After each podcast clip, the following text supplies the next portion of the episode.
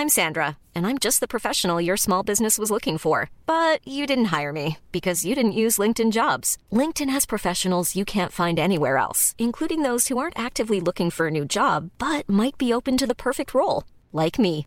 In a given month, over 70% of LinkedIn users don't visit other leading job sites. So if you're not looking on LinkedIn, you'll miss out on great candidates like Sandra. Start hiring professionals like a professional. Post your free job on linkedin.com/people today.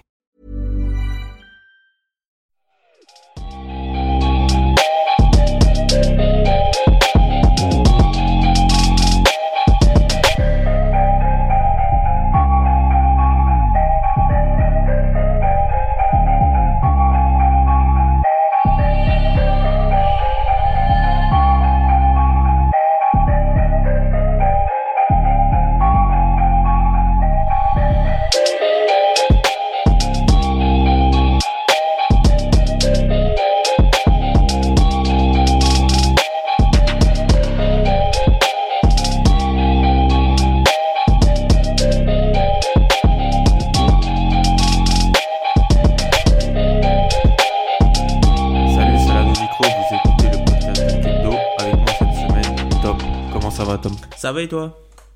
Super, super. Au programme, retour sur euh, un projet qui date de plus de 15 mois, le DH20. Donc déjà, on va saluer Pierre parce que c'est lui qui a l'idée de faire cet épisode cette semaine.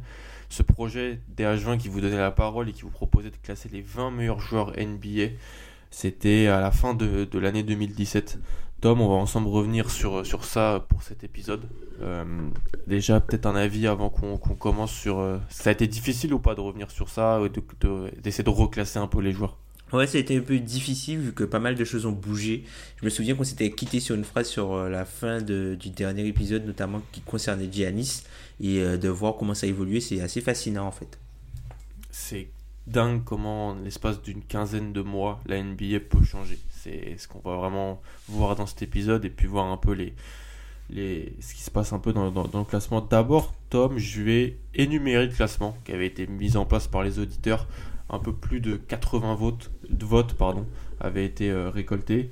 Donc on avait LeBron James en numéro 1, Kevin Durant en numéro 2, Stephen Curry à la troisième place, Kawhi Leonard en quatrième, Russell Westbrook cinquième, James Harden sixième, Anthony Davis en septième position, Giannis en 8, John Wall en 9, non on rigole pas, Chris Paul dixième, Paul George onzième, Kyrie Irving à la douzième place, Carl Anthony Towns treizième, Damian Lillard en quatorzième position, DeMarcus Cousins en quinzième, Jimmy Butler en 16e position, Draymond Green à la 17e place, Isaiah Thomas 18e position, Clay Thompson 19e position et enfin Blake Griffin pour terminer ce top 20. Je sais pas par quoi tu veux commencer Tom, qu'est-ce qui, qu'est-ce qui te choque le plus en l'espace d'une 15, de, de 15 mois entre le classement des auditeurs, la moyenne du classement des auditeurs fin 2017 et aujourd'hui euh, à, la, à la fin mars 2019 Bah, on peut se rendre compte qu'il y a pas mal de gars qui ont bien chuté. Euh, déjà, on peut prendre, euh, si on va commencer par lui, John Wall qui était 9ème à l'époque. Déjà à l'époque, je pense que je me souviens qu'au moment du podcast, quand il est sorti, on trouvait que 9ème c'était haut. Mais là, il est, euh, là, il est vraiment haut. Je pense que je sais même pas si, si on peut même dire qu'il est dans le top 25 aujourd'hui euh, à NBA, John Wall. Donc, euh, ça lui fait, ça va faire une grosse chute. Chris Paul aussi, qui pour moi a disparu de ce classement. Je pense notamment avec tous ces soucis récurrents de blessures. Et puis euh, d'autres joueurs comme peut-être euh, Draymond Green et Isaiah Thomas qui euh, sont passés de l'autre côté et Demarcus Cousins qui s'est blessé. Donc il y a quand même eu un- pas mal de changements. Ouais, j'avais un, un triptyque Ouais.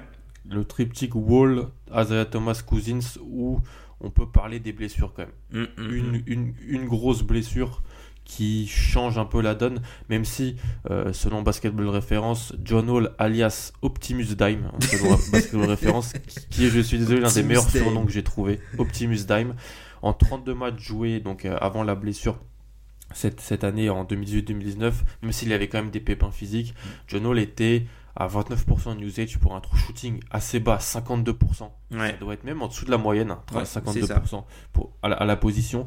Donc déjà même avant la blessure, il n'avait pas la qualité de jeu d'un top 20 NBA John Wall. Bah, en fait, John Wall, on sait que c'est un joueur qui. euh, les Américains, ils aiment dire. He's play his, he's play his way into shape. C'est-à-dire que c'est pas un mec qui arrive euh, au début de saison frais, euh, où euh, voilà, il fait pas mal d'efforts, tout ça. En fait, c'est un mec qui se met en condition de jeu au moment de jouer. Donc, il a souvent des retards à l'allumage et il est à son meilleur niveau en fin de saison, en fait, John Wall. Il a souvent des pics vers février-mars, ouais. Haïti, ou Haïti qui a joué 10 matchs en sortie de banc avec Denver, là, c'est. Déjà, pour avoir écouté l'épisode euh, numéro 100 du podcast d'Enkebdo où, en gros, il y avait un petit retour sur ça, Mm. c'était ton, ta première. euh, ta- la première chose dont tu voulais parler, c'était Isaiah Thomas, toi, déjà à l'époque, en 18ème position, un peu la descente aux enfers. Ouais. Et là, c'est encore pire parce qu'on en a parlé tous les deux. Il, a, il est en dehors de la rotation. Ouais, on a même créé un trophée à Zaya Thomas, c'est dire, depuis euh, C'est vrai, c'est vrai. De la descente aux enfers. de la descente aux enfers. C'est vrai. Et on a Demarcus Cousins qui, à l'époque, ne s'était pas fait le talon d'Achille. Ouais. Et donc, qui était 15e, qui faisait une grosse saison du côté des Pélicans. Et qui, en fait, Mm. euh, se retrouve aussi aux Warriors avec euh, 23 matchs joués du côté de, de Golden State. Ouais. Demarcus Cousins, rappelons-le, qui n'a toujours pas fait un match de playoff de sa carrière. C'est vrai. Ça va changer. Après, comment sera-t-il utilisé dans le, dans le format playoff? C'est aussi une chose à voir. Mm. Donc voilà. Après, t'as- tu parlais de Chris Paul et euh, Draymond Green qui pourraient un petit peu les deux euh, sortir. On avait, il y avait Chris Paul en 10e position, Draymond Green en 17e position. Ouais, c'est ça. Est-ce que, est-ce que c'est, euh, tu, tu les mettrais dans un top 20 euh, aujourd'hui? Alors, sachant que c'est vraiment quelque chose qu'on a vraiment envie de mettre en place, on peut pas, on prend pas en compte que la saison qui se passe, la saison régulière. Il y a aussi de la projection pour les playoffs, de la projection sur des potentiels match-up, quel joueur on aurait envie d'avoir dans son équipe pour, pour euh, aller à la guerre sur une série NBA. Ça, c'est choses qui rentrent en, co- en compte et donc des joueurs peuvent gagner ou perdre des points vis-à-vis de ça. Le truc avec Chris Paul, c'est que enfin, déjà, euh, en fin de saison dernière, il a perdu un peu de points, notamment avec sa blessure au quadrille là, lors du match euh, 5 je- de mémoire face aux Warriors.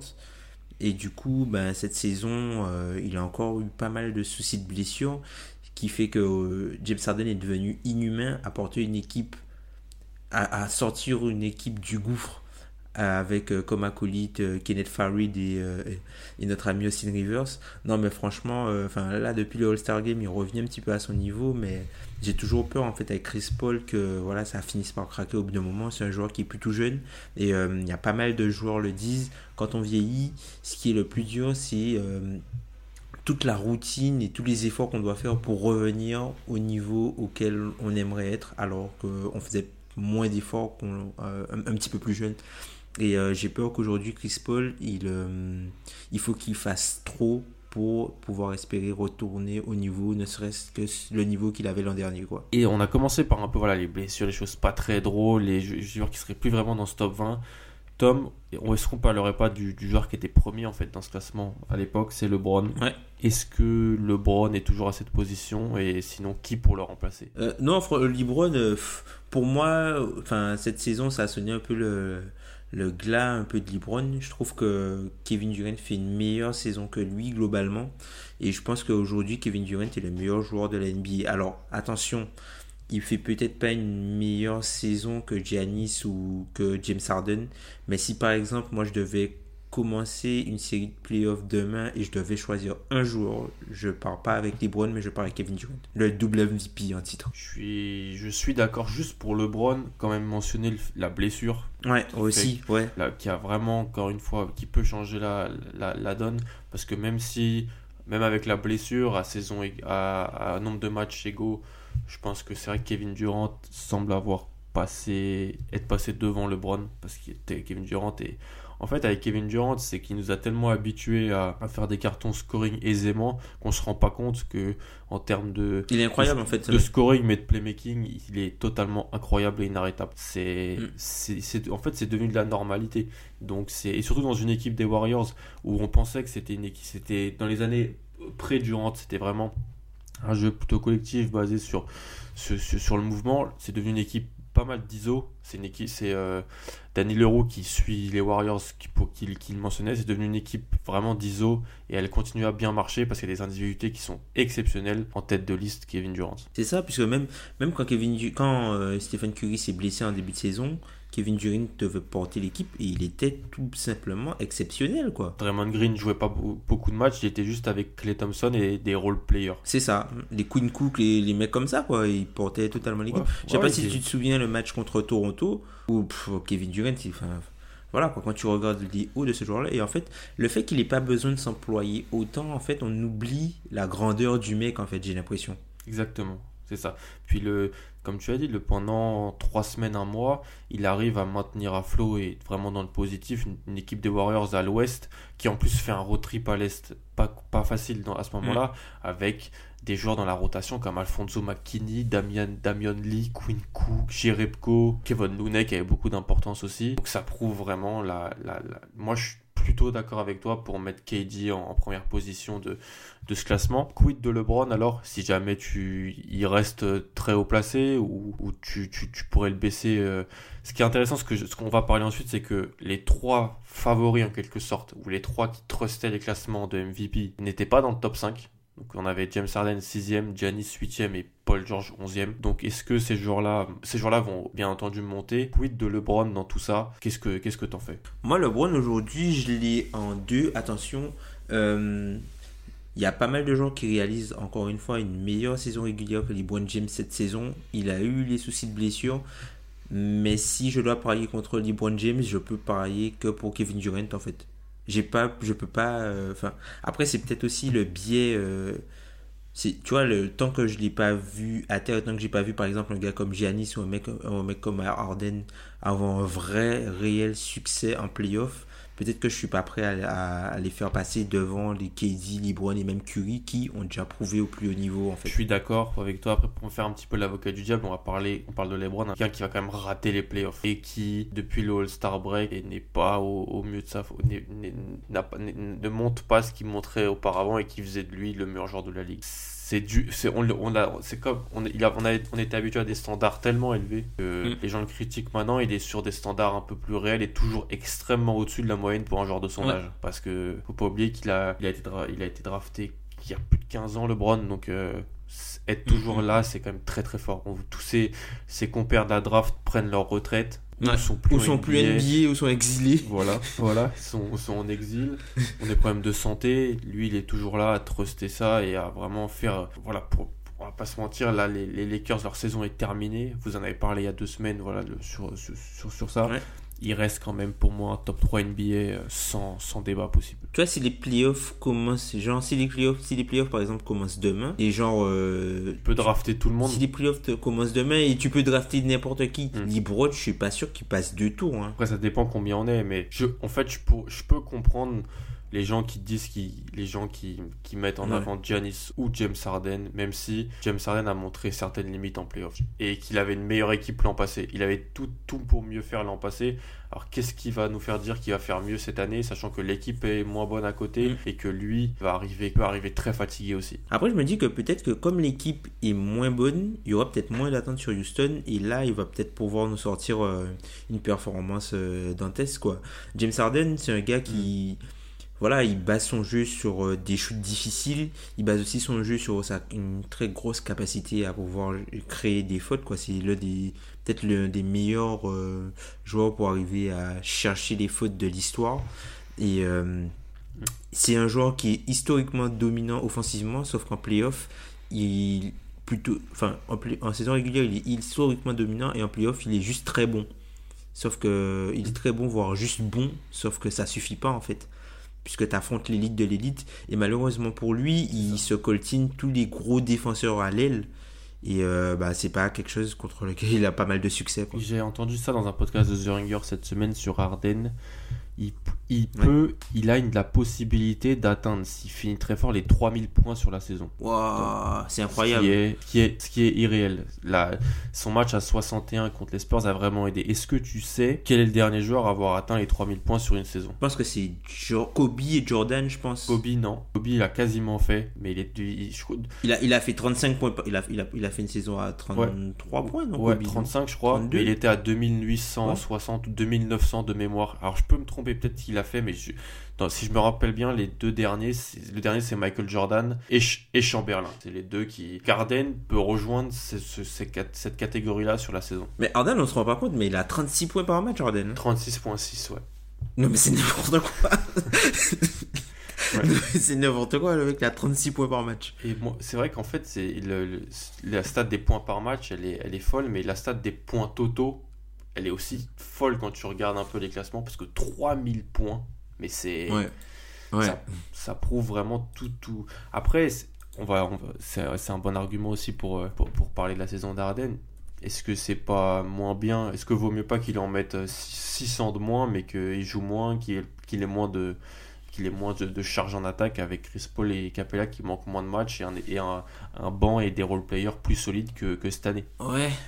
Ouais, enfin, ça s'entend, hein, mais moi j'ai jamais vu ça, Arden. Arden, j'ai jamais vu. En fait, j'ai jamais vu ça, un mec combiner autant de, de usage avec une telle efficacité, quoi. On parle de mec qui a un EFJ de presque 54%, quoi. Alors qu'il a un, alors qu'il a un usage rate de 43,9, quoi. C'est incroyable. Et puis c'est- les stats renvoient à ce qu'on voit en plus. Donc, euh, vois les Rockets jouer. Après, tu regardes les stats, tu fais ouais, bah en fait, c'est c'est Harden. quoi. C'est c'est vraiment sa saison. On a un peu ce, ce trident euh, Harden, Giannis, PG. Des joueurs qui n'étaient pas dans le top 5 euh, dans le classement de, de, de fin 2017. Comme je, pour le Ouais. répéter, Harden était 6ème, Giannis 8ème, PG 11ème. C'est des joueurs qui font des très très grosses saisons. Ils sont dans la course au MVP. C'est un peu un, un, du- un duel euh, Harden-Giannis. Mais PG a été, a été là pas mal de temps. Euh, Qu'est-ce que tu en penses la progression peut-être de ces joueurs-là? Est-ce que c'est est -ce c'est dû à leur progression à eux ou à des, des joueurs plus hauts qui, qui ont descendu? Je pense que Giannis, il a vraiment passé euh, un autre cap cette saison avec euh, le système mis en place autour de lui avec euh, Budenholzer. L'équipe n'a pas fondamentalement changé, mais la philosophie de l'équipe a beaucoup changé. Déjà la saison dernière, je me souviens qu'on en discutait euh, en début de saison, on disait que ouais que Boston avait bien défendu sur euh, Giannis, alors qu'il sort euh, une série genre presque à près de 27 points, je crois, euh, sa série de playoffs l'an dernier. Et c'est Mm. là que je- moi je me suis dit ah ouais, ben si ce mec là il arrive à il arrive à sortir un truc, euh, si, s'il arrive à, à du coup passer ce cap-là et travailler un petit peu plus pour euh, devenir une vraie arme, ben, il sera inarrêtable. Et là, tu vois cette saison que Giannis, euh, enfin, voilà quoi, enfin, il n'y a rien à dire. Le mec, euh, le mec, enfin, depuis, tu vois, on parle de, la- de des stats d'Ardette depuis février. Ben, depuis février, Giannis, il est à 28 points, 13 rebonds, 6 passes, Ouais, mais c'est ça. à 57%. C'est Donc, euh, puis sur la saison, c'est ses moyennes de saison en plus. Et là, le mec commence à shooter à 3 Donc, points depuis quelques matchs. Donc, s'il arrive à stabiliser son shoot à 3 points, ça va être un problème. Ouais, depuis plus d'un mois, il est à plus de 30%, je crois, à 3 points. Ouais. Même le simple fait, tu vois, qu'il en prenne. Mais enfin, il n'y a, pas- y a, y a vraiment pas de mots pour décrire la saison. À part inhumain, il n'y a pas de mots pour décrire la saison de Giannis, quoi. Donc Giannis, pour toi, lock top 5 et même plus haut. Ouais, c'est ça. Moi, moi le, le truc, c'est juste que j'ai juste KD dit bon écurie dedans, juste pour euh, le passé et euh, ce qu'ils ont déjà montré en playoff, quoi. Je pense que ce sont des joueurs qui, sont, qui ont déjà prouvé au plus haut niveau et qui sont. C'est pas parce qu'ils le font pas, euh, comme diraient les Américains, on the regular basis, qu'ils sont pas capables de le faire, tu vois, quand ça compte. Tous les soirs, ouais, quand ça compte à partir de mai. quoi. Je suis d'accord. PG qui était pas dans le top 10, c'est peut-être Mm. celui qui peut connaître le plus, la plus, une, une des montées les plus, ex- les plus exponentielles. Plus brutal, ouais, c'est ça. Parce que c'est déjà, alors déjà, il était 6 spots derrière Russell Westbrook, Ah ouais, mais ouais. Ouais. alors que c'est le meilleur joueur de OKC cette année. Cette saison. Il n'y a pas de débat, ouais. Donc euh, Westbrook qui chute un peu, Paul George, ouais, moi je l'avais vraiment haut dans mon classement de MVP, Je- comme, comme je l'ai dit, changement Ouais. de son jeu, plus jeu plus analytique, moins de, de, de, de tirs à deux points contestés difficiles avec plus de tirs à trois points, Euh, défensivement toujours un, un très très fort euh, boulot sur les, sur les 3-4 adverses et vraiment un joueur qui, qui m'impressionne et qui Ouais. voilà pour moi est dans ce top 7-8 NBA qui est vraiment le cette année le gratin et c'est on a rarement ce qu'il faut se dire aussi si on fait une remarque plus globale le talent qu'on a en ce Mm. moment au NBA c'est assez C'est c'est incroyable. assez impressionnant sérieusement c'est très Ouais. très impressionnant si tu faisais ce classement là il y a 10 ans et il y a 20 ans t'aurais pas les mêmes t'aurais pas les mêmes choses Tu aurais pas mal de croqueurs. euh, ouais t'aurais pas mal de haut usage euh, true shooting en true shooting très moyen À la John Wall. c'est ça. Mais voilà, c'est vraiment des, ce trident Arden, Giannis, Paul George qui a une montée assez, assez, assez impressionnante. Alors après, Mais d'ailleurs, PG, PG euh, juste pour, sans, sans te couper, mais juste pour revenir sur, sur PG, par rapport à Kawhi, on sait que Kawhi, tu vois, l'an Ouais. dernier, il a, il a manqué euh, quasiment toute la saison. PG, par rapport à Kawhi, tu t'aurais qui, toi, du coup C'est compliqué, je sais que c'est compliqué.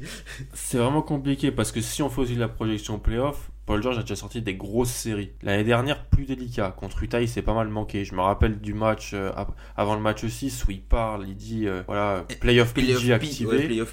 Et puis, il nous sort un match avec une adresse, euh, c'était la, croissance de la Grèce, quoi. C'était, c'était terrible. Alors qu'avant, des séries à Indiana, je me rappelle d'un premier tour avec Indiana contre Toronto où il est tient sur 7 matchs. Ouais, mais après, c'est Toronto. Voilà, c'est ça. En playoff, il a vraiment pu faire des choses intéressantes. Mais en fait, j'ai en... fait, je suis... moi, j'ai mis un classement avec où j'ai mis Kawhi et Davis ensemble. Alors, dans la, pour préparer le podcast. Pour préparer le podcast, je me suis dit, je vais, je vais lancer Tom sur ça. Quid de Kawhi et Davis qui sont un peu. Est-ce que c'est pas les deux petits, les deux vilains petits canards du, du top 20 en ce moment au NBA parce qu'il loupe des matchs, parce qu'il y a un peu des. Il joue pas tous les matchs et, compagnie. Ce que, je, ce que je vais juste dire sur Kawhi vs PG, PG est très impressionnant cette année, mais Kawhi, même s'il a raté 20 matchs, ses stats avancées sont irréelles. Pick Kawhi, ouais, pick Kawhi. C'est-à-dire euh. que 30% de usage et plus de 61% de true shooting avec un pourcentage de turnover en dessous des, en dessous des 10%. 10%, ouais. Ouais. C'est totalement inarrêtable. Mais je le mets dans, la, dans, dans, un peu la trame du podcast, dans, ce qu'on voulait parler. Je te lance sur lui et Eddie parce que est-ce que le fait de manquer des matchs te fait pas baisser et perdre des points dans ce classement? Oui, sauf quand tu t'appelles LeBron James. non, mais enfin, plus sérieusement, enfin, tu vois, Kawhi, il a joué juste un match de plus que LeBron quoi alors que LeBron a été absent. LeBron c'est dû à une LeBron c'est dû à une blessure. Après Kawhi c'est load management comme ils disent et Anthony Davis je pense que tu vois Anthony, Anthony Davis si jamais il n'avait pas demandé euh, son transfert cette année et, euh, la saison n'était pas partie en autre boudin comme comme c'est parti et que les Pelicans jouaient à fond, je pense qu'il serait limite plus il serait plus haut je pense hein.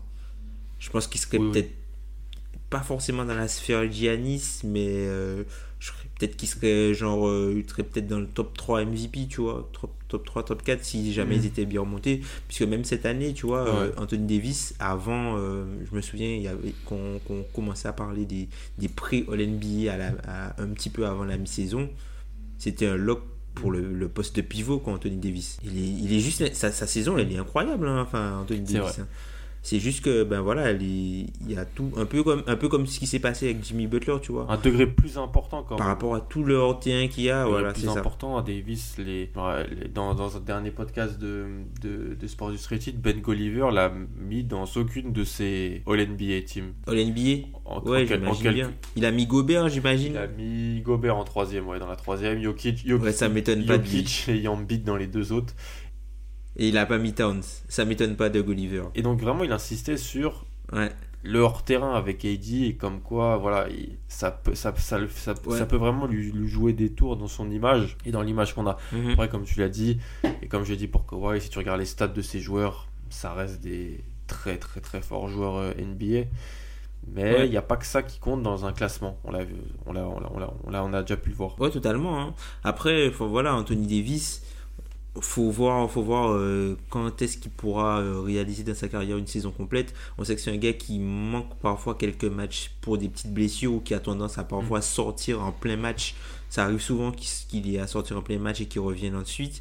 Donc faut voir comment ça va stabiliser ça, un peu sa santé. Mais si tu enlèves par exemple, c'est le premier grand et je pense que c'est pas c'est pas anodin puisque c'est le seul intérieur aujourd'hui qui euh, peut être un match-up nightmare pour n'importe quelle équipe en NBA. C'est-à-dire qu'il a des, capacités pour défendre sur le périmètre, il a des capacités pour attaquer les grands, il a des capacités pour attaquer les mismatchs, les switches. Il peut finir au-dessus des joueurs plus petits, il peut prendre de vitesse les joueurs plus grands. Il peut, euh, il peut être un, candidat euh, potentiel au, défenseur de l'année. Et c'est pas un gars que tu peux comme diraient les Américains, play off the floor, un, peu comme ce qui peut arriver, par exemple. Tu peux le sortir. Voilà, tu peux le sortir un peu ce qui peut arriver comme Joel Embiid, notamment comme, comme mm. l'an dernier, tu vois, où il a eu pas mal de mal contre Ford. Tu peux pas schématiser contre lui. Voilà, c'est ça. Ouais, je suis plutôt d'accord avec ça, même si Embiid fait, fait, fait, vraiment du, du très rouleau. Après, ouais, sur Davis, c'est, est-ce que c'est pas le seul joueur qui peut être à la fois meilleur défenseur de l'année et premier en termes de scoring? Giannis Je pense que Giannis peut aussi, ouais. Giannis et lui. Que c'est pas les deux peuvent l'être Après, il faut aller chercher Arden aussi à 36 points, 36 points de moyenne. Oui, je sur une saison lambda où, où, Arden décide pas de se transformer en, en torche humaine euh, et de prendre du 15 tirs à 3 points par match. Parce que ça aussi, encore une fois, le, le- le changement analytique. Le, ti- plus tu gonfles le nombre de tirs euh, à haut pourcentage euh, de, que tu peux prendre et le, nombre de tirs à 3 points, plus tous, tous les stats sont exponentiels et ça se voit cette année. Tom, il y a quelqu'un qu'on n'a pas parlé. Ouais. Toi, tu l'as mentionné, mais bon, il était, il était troisième l'an passé, et tro- troisième en 2017 du DH20. Ouais. On a fait un peu le tour du top 10 quasiment, et on a toujours, on n'en a pas trop parlé. C'est Steph Curry. Ouais. Est-ce que c'est pas saut Steph Curry de pas en parler alors qu'il est toujours aussi fort Ben, Steph Curry, c'est le type de joueur où tu te rends compte qu'il est bon quand il est pas là, en fait, puisque quand il est pas là, son équipe a un tout autre visage. Typiquement, tu vois, les Warriors, les Warriors, quand Steph Curry est sur le terrain, voilà, ils ont un offensive rating à 119. C'est n'importe quoi. D'accord. C'est non mais c'est juste n'importe quoi, tu vois. Mais en fait, le truc c'est que lui aussi le fait qu'il tu vois, Steph Curry c'est un joueur qui est encore plus impactant quand il n'a pas la balle en main. En fait, sa simple présence sur le terrain change di- diamétralement le, la, géométrie du terrain de basket et ça modifie la façon dont tu vas pouvoir défendre contre les Warriors et les Warriors deviennent une, une toute autre équipe. Donc du coup, c'est un gars qui même même si ses shoots ne rentrent pas, le simple fait qu'il soit sur le terrain, ben il apporte une gravité et il a un gros impact sur son équipe en fait. comme, comme on l'a dit, et, et je pense que c'est très vrai, c'est un adage qui revient souvent. Kevin Durant est le meilleur joueur des Warriors, mais le joueur le plus important, c'est Steph Curry. C'est ça. C'est simple, c'est simplet, mais c'est vrai. Tu l'as dit, les, les mois sans, les, les semaines, les matchs sans Steph Curry, on le voit en termes de spacing, c'est vraiment beaucoup, beaucoup d'ISO pour KD, avec euh, euh, un quart de terrain pour lui, à l'elbow ou en, en- en tête de, en tête de raquette. Et tandis que quand Steph Curry est là, ça libère tout et ça fait encore plus de place pour KD, qui devient encore Pour les cuts, pour les mecs qui drive, tout ça. ouais. Mais en plus, mais en plus ce gars-là, tu vois, avec KD, même, même si on, même Harden, on peut prendre l'exemple d'Harden. Curry et Harden, ce sont pour moi les deux joueurs, tu les mets avec euh, n'importe qui, je pense que tu as une attaque top 5, top 10. Top 10, top 5. Tu mets n'importe qui à côté d'eux. Genre, tu peux mettre toi, moi. Non, mais Ben. c'est quoi, c'est quoi n'importe C'est quoi n'importe qui Non, mais enfin, c'est-à-dire des joueurs, tu, peux, tu mets des joueurs offensifs limite moyens, quoi, juste euh, à, à la moyenne. Malgré ça, C'est quoi un joueur offensif, un joueur offensif moyen à l'aile et, et- et- et- deux ailiers moyens par exemple c'est qui? Ça serait qui? Deux ailiers moyens. Euh... Joe Harris? Ouais, Joe Harris, euh, ouais, ouais, mais Joe Harris, euh, t'auras, t'auras une bonne attaque parce que t'apportes du spacing. je sais du pas, moi, je sais pas, moi, Jay Crowder par exemple. Ok ouais ok. C'est l'ailier moyen, Jay Crowder, Robert Covington, l'ailier moyen. Ouais, je vois, ok. Donc avec ces mecs-là, Curry te rend ton attaque top 5, top 10. Ouais. C'est, franchement, ça, ça s'entend parce que c'est, un truc que tu as dit. On voit la, la force d'un joueur quand il est pas là. Et c'est aussi un argument qui est bon pour LeBron. hein, parce que LeBron n'est pas là au Cavs cette année. On voit la différence par rapport à 2017 quand le classement été fait. Et LeBron qui n'était pas là aux Lakers versus quand il était là avec tout le monde à, sa disposition. Lonzo qui était aussi qui est pas blessé, Ingram pas blessé, c'est pas du tout la même équipe et c'est là où on voit. En même temps, c'est vrai pour tous les joueurs de, de ce top 10 en quelque sorte parce que ils jouent, tu passes, t'es un candidat, un candidat au titre ou t'es un solide prétendant au playoff. Ils jouent pas, tu vas chercher la loterie. Je pense au, au Pélican par exemple où on fait jouer un peu euh, AD, mais en quelque sorte, euh, on le fait jouer juste le minimum syndical pour les fans quoi. Ouais, totalement. Après, moi, euh, moi, il y a un truc qui me marque en fait dans, notre classement pour l'instant, c'est que, euh, en gros, tu as pas mal de joueurs, mis à part, mis à part Yanis et peut-être Kawhi, Anthony Davis et PG. Quand tu prends le, enfin, moi, quand tu prends mon top 8, mon top 8, tu as plutôt des joueurs offensifs qui, voilà, en saison régulière, ils, ils sont tranquilles, quoi, mais ils, sont, ils, ils pèsent plus d'un seul côté du terrain, largement. Et alors qu'en playoff, ils ont euh, un petit extra en fait. Mis à part euh, peut-être euh, Yanis, Kawhi, Anthony Davis, voire même PG. Quoi. Là, ce sont vraiment des, des, des, des two-way players. Trouve qu'Arden a cet extra en playoff. Euh, je sais pas s'il a, enfin, je sais pas s'il a l'extra, mais il est pas ciblé en playoff. Tu vois, genre, c'est pas, il n'y a pas des systèmes pour aller attaquer directement James Harden, tu vois.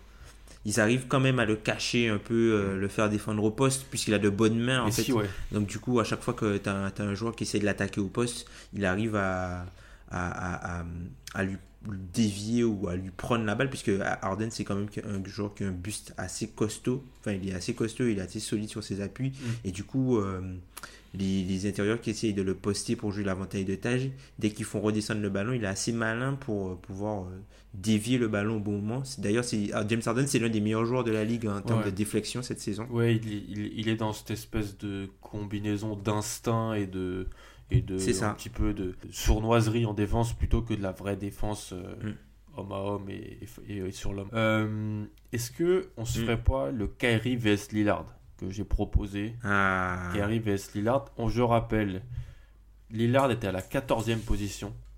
C'était le c'était le sixième meneur, Tom si on comptait, parce qu'on avait, Curry en troisième position, Westbrook en cinquième, Harden en sixième, John Wall en 9ème, Chris Paul en 10ème et Kyrie en 12ème. Donc on a Kyrie 12ème, Lillard 14ème. Moi je te le dis, ils sont tous les deux dans mon nouveau top 10, si je dois faire un top 10. J'ai ces deux joueurs-là. Moi j'ai Kyrie 11. Kyrie 11, voilà, qui sont borderline. Ouais. J'ai Lillard 9, Kyrie 11 et Embiid 10. Ok. Et moi j'ai Kyrie 9, Lillard 10, Embiid 11. Donc euh, c'est assez... Ouais, ça se rapproche. Et non, ce n'est ce n'est pas parce que Embiid m'a traumatisé a traumatisé les Celtics mercredi dernier, ça n'a rien à voir. J'admets et vous verrez les fans des Sixers verront que j'ai des joueurs j'ai des, des, Sixers dans ce top 20. Mais le Kyrie vs Lillard, Tom, alors les stats, c'est irréel, c'est le même joueur en fait. Ouais, quasiment. 30, plus de 31% de usage pour les deux, true shooting à 59% pour les deux. C'est des stats très très forts. Pour ceux qui sont pas tellement habitués aux stats avancées, un true shooting à 59% avec un tel usage. C'est très rare. C'est très très rare. Ça, ça montre vraiment que c'est des joueurs offensifs de très très grande qualité. Et pareil, un pourcentage de turnover aux alentours de 11% pour les deux. Donc c'est les mêmes stats, les mêmes joueurs. Qu'est-ce que tu penses de, de, ce potentiel duel Kerry versus Lillard et qui t'aurait peut-être euh, en avant et pourquoi? Ben, Le truc en fait c'est que entre les deux, euh, ce sont deux joueurs offensifs qui sont assez exceptionnels et ce sont deux joueurs qui sont aussi euh, un petit peu tiraillés pour la défense. Damien Lillard, Ben l'a bien fait remarquer la saison dernière, juste avant les playoffs. En fait, Damien Lillard, il n'a pas vraiment eu de grands moments en fait en playoffs mis à part son shoot euh, face à Houston, mais en fait, quand tu regardes euh, les playoffs de Damien Lillard dans carrière, il est bien en deçà de ses moyennes de saison régulière. Là où Kyrie Irving, lui, en playoff, euh, voilà, il a déjà tout prouvé au plus haut des niveaux possibles, quoi. Voilà, donc je pense que, tu vois, le truc avec... je pense que sur une saison régulière, je prendrais plutôt Lillard Genre pour une série de matchs, je prendrais plutôt Lillard, mais sur un match, je pense que je prendrais Kyrie. Personne ne joue comme Kyrie Irving en fait. C'est quelque chose qui revient pas mal avec Kyrie et c'est un peu la mystique autour de Kyrie depuis quelques années. C'est un joueur qui est vu comme le joueur que tu veux avoir dans une fin de match serrée. C'est un peu la mystique autour de Kyrie. Alors j'ai Kyrie devant Lillard dans, mon classement et j'adore Kyrie, mais sans LeBron, il a il a jamais prouvé autant de choses que Lillard l'a fait. Le degré de difficulté de Lillard est, est bien plus délicat, encore plus, encore plus parce qu'il était à l'ouest. Oui, oui, je suis d'accord. Lillard, il a, joué il a joué les Warriors plusieurs fois en playoff. Il aura, il aura, il aura jamais pris un match d'ailleurs, je crois. Je crois qu'il s'est à 8-0 sur les deux. 4-0 sur les deux, ça fait, je crois. La chose où je pourrais peut-être mettre Kyrie devant, c'est parce que Lillard, je pense que c'est peut-être mm. plus simple et c'est vraiment dû, et c'est dommage pour lui, aux joueurs qui y a autour de lui. C'est plus facile de schématiser pour stopper Lillard. Moi, je, je sais pas vraiment, hein, puisque Lillard aussi, c'est un peu le mec. Euh, pour moi, Lillard, c'est aujourd'hui le deuxième meilleur meneur de la NBA, juste derrière, euh, juste derrière Stephen Curry. Et Harden n'est pas un meneur pour toi C'est un combo guard, quoi. Ouais, c'est ça. Ok. Pour moi, Lillard, c'est littéralement c'est un peu un, gars sous-estimé, tu vois.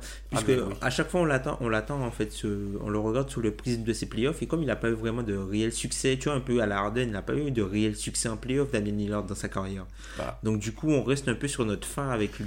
Ça fait, si je dis pas de bêtises, ça fait deux saisons qu'il se fait sweeper au premier tour, non? Ouais. Il se fait sweeper par les Pélicans, il se fait sweeper par les Warriors. Et quand il passe un tour il y a deux ans, je crois qu'ils passent, le, passe un tour, ensuite ils, se font éclater par les Warriors. Ouais, c'est ça. Ouais, ils passent, euh, passe, euh, au moment contre les Clippers où euh, Blake Griffin se blesse. C'est vrai, Griffin se blesse, et Chris Paul se blesse, et du coup, il passe. Et la saison d'avant, de mémoire, ils perdent contre Memphis au premier tour, je crois. La saison, enfin, les derniers playoffs de, de Aldridge, je crois c'est là où c'est en 2015, je crois, où McCollum et euh, explose littéralement. Et euh, ouais. Mm. Mais ça. ouais, franchement, c'est un super comparatif à faire. Il y a un super comparatif à faire entre les, les deux gars, puisque si, si genre, tu dois jouer 9 Mm. matchs sur 10, non, si par exemple tu dois jouer 10 matchs sur 9 matchs, je pense que Lillard, il sera peut-être meilleur que Kyrie. Mais le truc, c'est que quand Kyrie sera meilleur, il sera bien meilleur en Je fait. pense que 9, c'est peut-être un peu trop. Je dirais 7. 7, Ouais, peut-être. on va dire ouais, 7. sept, ouais, ouais. Parce que aussi, après, j'ai le biais, je euh, en tant que fan je- j'ai vu tous les matchs de Kyrie depuis, depuis qu'il est à. Depuis qu'il est à, depuis qu'il est à Boston. c'est un- moves. euh, c'est vraiment un plaisir de le voir, de le voir jouer, bien sûr. Alors, il y a tout ce qui se passe autre, tout ça, mais je, je trouve que Lillard est un meilleur leader que Kyrie. Ouais, largement. ouais. Lillard, il a réussi, voilà, alors qu'il y avait un- une, un- une fin de cycle qui s'annonçait du côté de, du côté de, de, de, de- Portland avec les départs de Wes Matthews, de Batum et surtout d'Aldridge.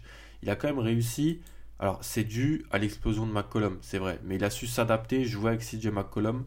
Et vraiment, c'est un, c'est vraiment un leader positif, je trouve, qui, qui, qui engraine toute, toute l'équipe à, à ses côtés. Alors après, il peut, si- imaginons qu'il se fait encore euh, éclater au premier tour, dans un an, il peut aussi être le vilain petit canard qui demande son trade. Ouais, ouais. Et, et ça, tu vois, et ça, on sait pas. Mais par ce que je vois de Kyrie, qui a une meilleure, Kyrie a une meilleure équipe autour de lui que Damon Lillard, et il est dans une conférence plus, plus simple, je pense, que les, euh, tous les soirs, on va dire, comme les, les Américains. En haut, c'est très fort l'Est, mais il y a beaucoup de il y a des matchs vraiment prenables, beaucoup plus prenables que dans la, conférence Ouest.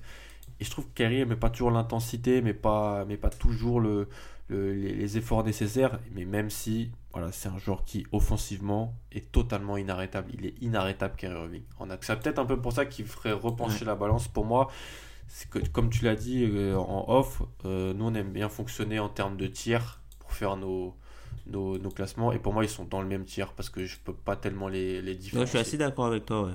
Moi, je les mettrais dans le même tiers, même si, enfin, je pense qu'en fait, ce que l'avantage qu'a euh, Damien Lillard, par exemple, sur la saison régulière, il le perd en fait sur les playoffs. Mais ça, c'est pas tellement dû à lui. Ça, genre, je trouve Terry Stotts n'est pas hyper créatif aussi. Euh, et peut-être qu'il n'a pas aussi le personnel nécessaire pour changer les choses. Je, pense à la série l'an passé contre les Pélicans. Gentry l'avait compris en, une en, en un match comment contrer un peu Lillard offensivement et comment l'attaquer défensivement. Et Stotts n'a rien changé. Il le met pas vraiment dans les meilleures dispositions Ouais. avec tandis que Kerry lui il avait LeBron à ses côtés pour essayer un peu de, de, de, de, de planifier si jamais on attaquait Kyrie il pouvait y avoir un, un- des, un- de, de, de rôle et de, et de choses comme ça et là il est avec Stevens où je pense que même si Stevens s'est critiqué cette année sur pas mal de ses choix et ses rotations je pense qu'en playoff il- si, je dois compter sur un coach pour faire des bons choix je compte sur Brad Stevens voilà, mais c'est vraiment des joueurs très très très proches et surtout des joueurs qui montent par rapport à il y a, il y a un an et demi, je pense. Ouais. Tu les as, tu les as top 10 et borderline top 10 et moi, c'est pareil. Donc, Ouais, totalement. c'est vraiment très, très intéressant. Surtout que voilà, Kyrie, ça a toujours été un joueur, un des joueurs les plus clivants entre nous. Et euh, non, ben, enfin, c'est dommage en fait que moi, c'est là, c'est là où, où j'ai un petit bémol en fait sur Kyrie, notamment sur euh, par rapport à la saison régulière et, et face à Lillard, tu vois. C'est qu'en fait, il réalise aujourd'hui sa meilleure saison en carrière et son équipe est décevante. Oui, en termes de, de bilan d'équipe, quoi. En termes de, Voilà, c'est ça. Ouais. Donc du coup, c'est pas c'est pas un mec qui va forcément transcender ce qu'il y a autour de lui. Mm. Alors qu'on peut dire que voilà, Lillard, il porte littéralement Portland quoi. Surtout récemment avec l'absence de McCollum, il perd pas non plus, Mm. il vacille pas non plus complètement. McCollum a fait une saison moins, moins impressionnante aussi que les saisons précédentes. Et Lillard, Ouais. lui, a, a vraiment été. À continuer, ouais. a, a ouais. continué à être à, à ce super niveau, dans une conférence plus compliquée, dans une division très compliquée aussi, où il joue deux, Ouais. il joue quatre fois beaucoup de très bonnes équipes. La division atlantique est très est bonne aussi, hein, faut pas non plus la, la mettre en. Il y a New York. Ouais, il y a, il y a les... bon, il y a les Knicks, ouais. Et les Nets, qui bon, c'est une équipe prenable, les Nets. Mais euh, Parce que la, pi- la pire équipe de la, la pire équipe de la hum, Northeast, de la division Northeast, bah c'est aujourd'hui c'est Minnesota. Northwest. Northwest, Ouais. c'est Minnesota, ouais. ouais, c'est ça, c'est Minnesota. Qui n'est pas New York. On, on pourrait être Ouais, qui n'est pas New York du tout. pour être, pour être assez poli. Mais ouais, je trouvais que c'était un débat intéressant et surtout pour moi ça montre la hiérarchie au poste de meneur qui en un an et demi change. On pouvait s'y attendre avec John Wall Ouais. et, et, et CP3. et puis Kyrie Lillard qui, on peut, qui monte un peu dans, dans ce classement. Juste voilà, Ça. dernière Et- chose sur le hors-terrain, Lillard gagne vraiment des points vis-à-vis de Kyrie. Et, dans le- Ouais. voilà, c'est- et c'est une chose qui est aussi importante parce qu'on en a parlé pour Davis, on en a parlé pour Kawhi et c'est des choses importantes. Et tu parlais un peu de la hiérarchie euh, des meneurs, mais même, tu vois, Westbrook qui a, qui a glissé même du classement, là. C'était le prochain dont on voulait un peu parler. Il était cinquième, Russell Westbrook, qui sortait d'une saison MVP, Ouais. une saison en triple-double. Il a refait une saison en triple-double ensuite. Mais Et là, il est encore en tri- Et là, il est encore en en triple, il est encore en triple double, donc on, on va pas trop parler de Russell Westbrook en mal, sinon on risque de se faire attaquer par une personne que vous connaissez bien. D'ailleurs, il a sorti un épisode récemment, Pierre, si vous voulez aller l'écouter, c'est intéressant. euh, sur Markif Morris, moi quand on parle de Markif Ouais. Morris, je suis, je suis, je suis à fond parce que je connais un peu, je connais un peu son frangin, donc, euh, donc ça me fait plaisir. Ouais, Westbrook qui était cinquième, qui a eu des saisons difficiles, des playoffs difficiles aussi. Aussi, faut- Ouais. on, peut, on peut un peu le mentionner. Je sais pas, t'as un avis sur, euh, sur Russell Westbrook? Bah, moi, je trouve ça quand même euh, assez bizarre, en fait, ce, cette baisse soudaine, en fait, de, de son efficacité offensive.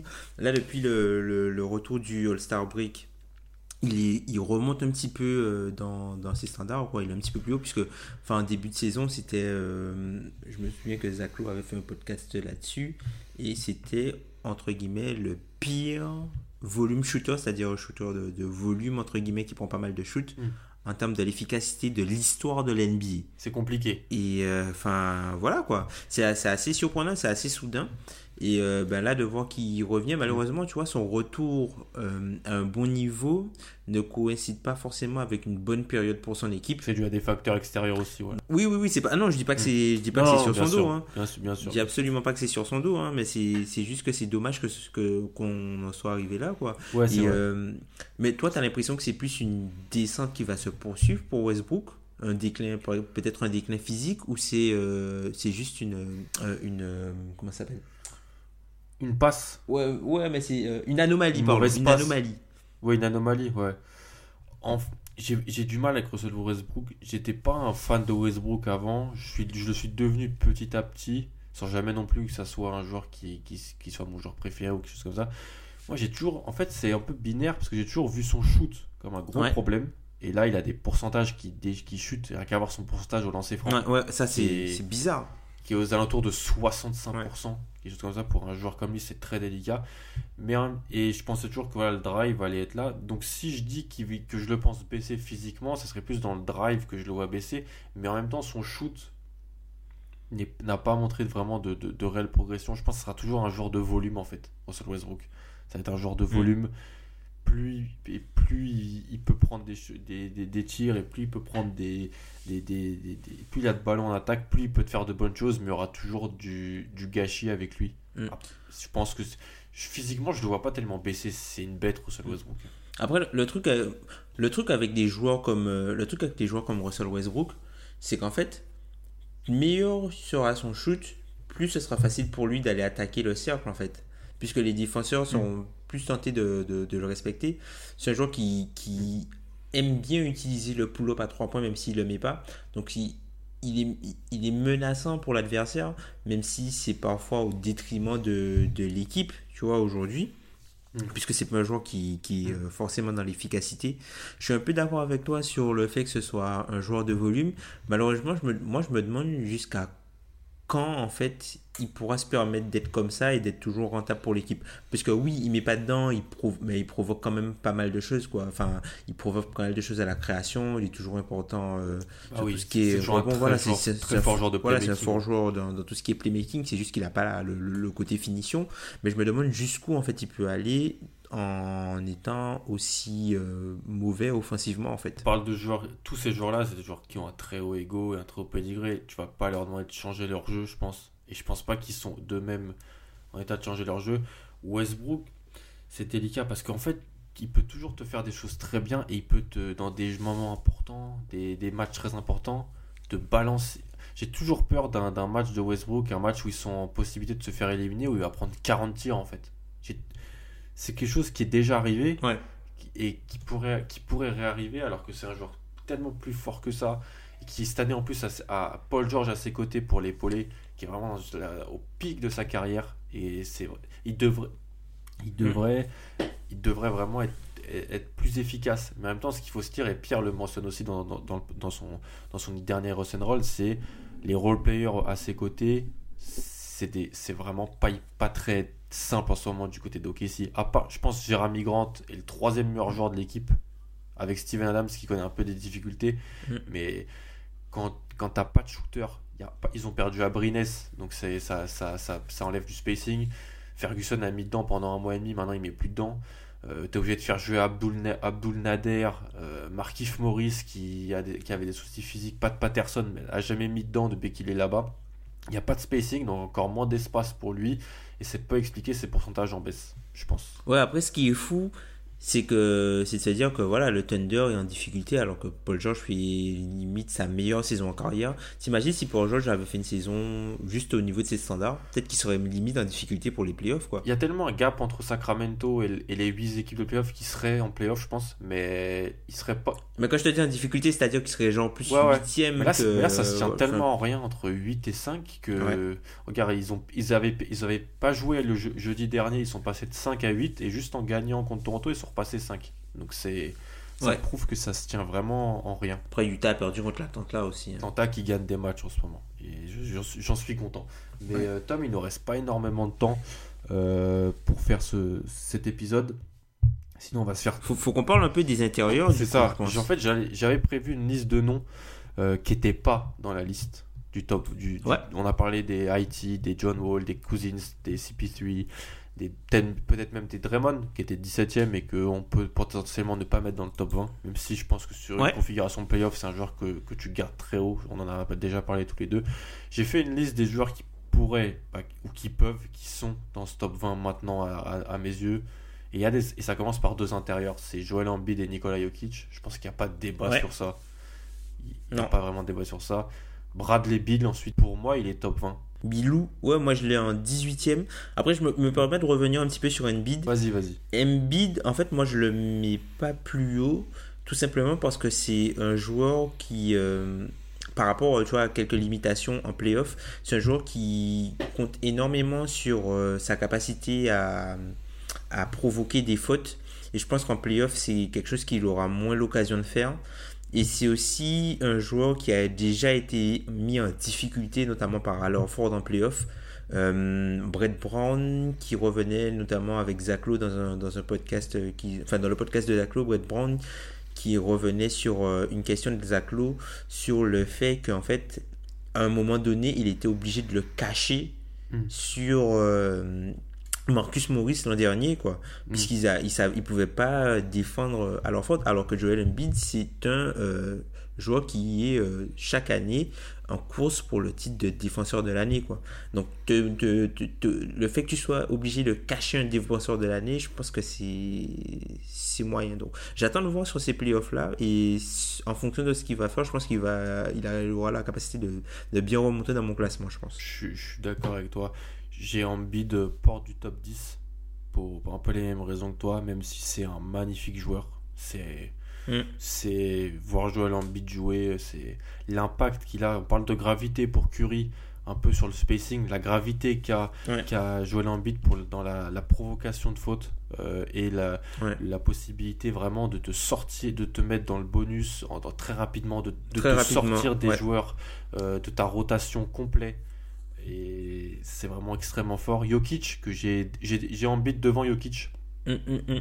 Mais c'est vraiment les deux joueurs qui, pour moi, font la plus grosse entrée dans ce top 20. En fait, en, l'espace d'un an et demi. Avec Bradley Bill, quelques petites stats sur Bradley Bill, parce que j'ai Bradley Bill 15ème. Je suis assez haut sur Bradley Bill. C'est un joueur que, bah, que toi aussi, je, je, si ma mémoire est bonne, on apprécie beaucoup. Billou.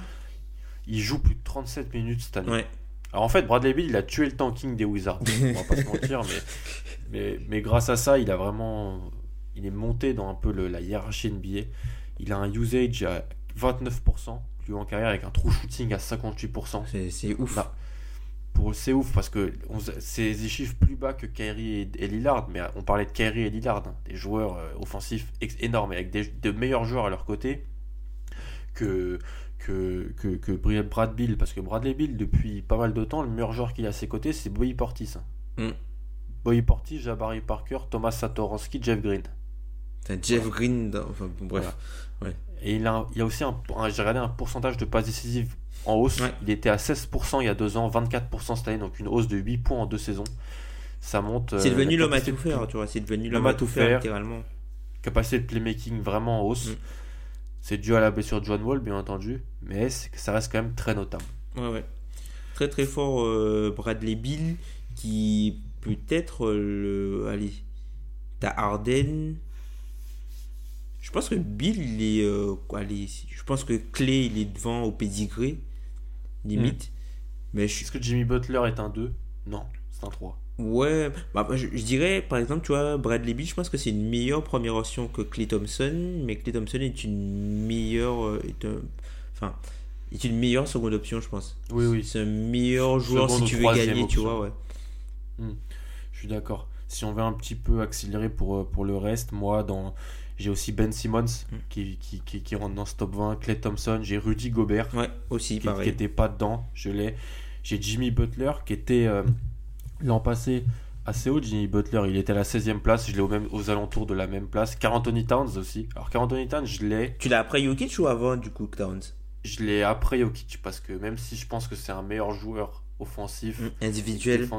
individuellement et que défensivement il a, il a, il a beaucoup plus de capacité que, que Nikola Jokic. Je suis forcé de constater que Nikola Jokic est le meilleur joueur et le meilleur joueur et l'homme à tout faire d'une équipe où il est souvent entouré de role players et qu'il est premier à l'Ouest. Ouais, c'est ça. En plus, enfin, Nicolas Jokic, c'est limite la seule constante de Denver cette saison, puisque Denver, c'est une équipe qui a eu pas mal de blessés euh, un petit peu partout, quoi. Enfin, ils- ils ont eu pas mal de blessés. Ils ont eu Harris qui a été blessé un moment, Barton qui a été blessé un moment, Millsap qui a été blessé un moment. Donc Mm. euh, voilà, ça a été la seule constante tout au long de la saison et l'équipe a réussi à se maintenir. Malheureusement pour Nikola Jokic, voilà, il y a toujours le, le problème que, ben oui, au bout d'un moment, quand tu arrives en playoff, le fait de faire, on va voir. de ça, faire du, bien. de voir ça. drop, tout ça, ça, ça marche pas. Mm. Mais là, on le voit déjà, c'est Denver, c'est une mauvaise défense sur la, la deuxième partie de saison. Par contre, Mm. le truc, c'est que voilà, tu te dis que Jokic, euh, il, il a la capacité d'être mis dehors, d'être sorti euh, s'il n'est pas assez bon défensivement. Le truc, c'est que c'est aussi vrai pour tous les autres intérieurs, limite, puisque Embiid, au bout d'un moment, il a fallu On le a cacher. Towns, l'an dernier, contre, euh, contre, contre Houston, il, est, il était en grande difficulté. Il n'a pas fait euh, de, de très bons premiers playoffs. Mm. Et Gobert, c'est un mec qui a été obligé d'être sorti contre les Warriors, tu vois. Ouais, je suis d'accord. Donc au final, t'as pas de pivot qui arrive à rester sur le terrain, à part peut-être Anthony Davis à l'Enford. Mm. Parce que c'est des, ce sont des même Capella, tu vois, parce que ce sont des Mm. joueurs qui ont une, euh, une capacité euh, de, de pouvoir aller sur le périmètre et de pouvoir switcher que n'ont pas en fait les autres grands intérieurs, mais malgré qu'ils soient élites dans dans d'autres compartiments du jeu. Mm. On peut prendre l'attaque pour Jokic et Towns et la défense pour Embiid et, et, et- et Gobert par exemple. Je suis d'accord. Un joueur dont on n'a pas parlé, juste pour finir, après on va, on va se quitter, c'est Blake Griffin. Ouais, Il était, Blake 20, Griffin. il, était 20, il était 20e, moi je l'ai 14e parce Ouais, que la saison qu'il fait, la saison qu'il fait, elle est vraiment notable Mm. et c'est vraiment un, un très fort joueur. Il a beaucoup de responsabilités du côté de Détroit. Il est bien maximisé par Dwayne Casey et donc c'est quelque chose de notable. Avant de se quitter, peut-être, voilà, euh, les joueurs qui ne rentrent pas dans ce classement, Kemba. Moi, j'ai pas Kemba, j'ai pas Oladipo du, du Ouais, fait de la rapport- blessure. Par rapport à la blessure, ouais.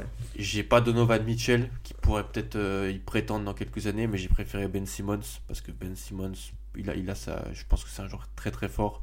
Peut-être un dernier mot, Tom, avant qu'on se quitte. Euh, ben. Pas, pas, pas grand chose. Moi, j'ai Kemba juste en 20. Hmm. Tout juste, mais euh, tu vois, moi, je pense que Jrou aurait peut-être eu son mot à dire. Après, c'est peut-être haut de le mettre là, tu vois, Jrou. Mais je pense qu'il aurait peut-être eu son mot à dire. C'est un, un mec qui est très très fort défensivement, qui est aussi très bon offensivement. Donc, si je fais euh, la somme des deux, je pense que je le prendrais plus. Je le prendrais plus que Kemba, même si je pense que Kemba Walker est aujourd'hui une meilleure une première option que euh, un joueur comme Jrue Holiday. Mais j'ai l'impression qu'en fait en playoff, j'ai plus confiance en lui par rapport à Kemba. Je sais pas. Hmm. Après, euh, euh, mis à part, euh, tu vois, Clay Thompson, on n'en a pas beaucoup parlé.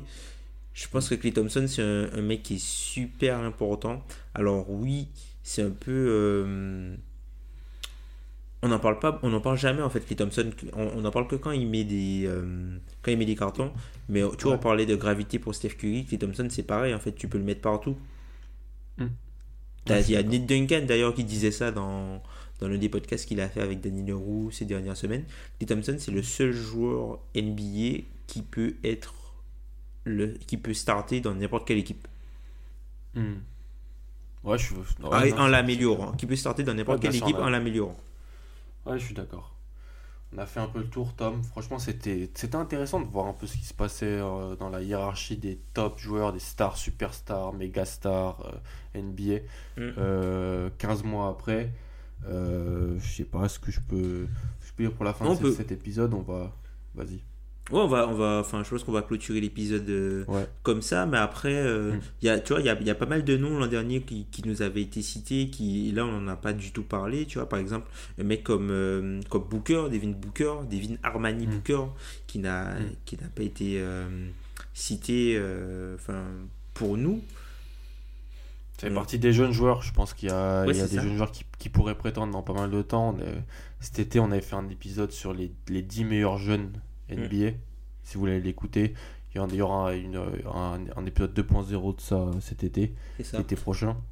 Ouais, c'est des choses intéressantes et puis euh, ça permet de voir voilà le, la jeunesse aussi qui, pourra, Mm. qui peut prendre le pouvoir, même si, comme on le voit dans nos classements, c'est quand même des joueurs confirmés qui sont tous là. Et, À part peut-être euh, Embiid, Simmons, Jokic, Giannis, Ouais. bah, à moins de mesure. et la saison prochaine, ce serait intéressant de voir euh, où figurent les deux joueurs de Dallas, du coup. La petite doublette de Dallas qui s'est formée, ouais. voilà, pour Zingis et Doncic, où est-ce qu'ils seront l'an prochain? Hmm, ok, je suis... eh bah, très bien, on va conclure comme ça, Tom. Merci beaucoup. N'hésitez pas voilà, à partager, à commenter, donner aussi voilà, vos, vos- vos- vos classements à vous, vos, vos analyses sur, sur ce qu'on a sur le DH20. Et puis, salut à tous.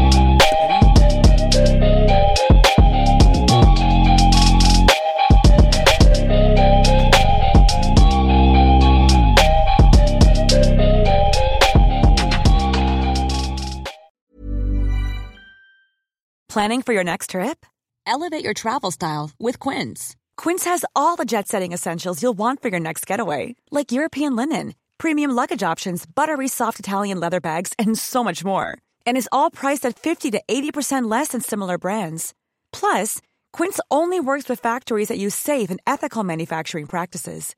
Pack your bags with high-quality essentials you'll be wearing for vacations to come with Quince. Go to quince.com slash pack for free shipping and 365-day returns.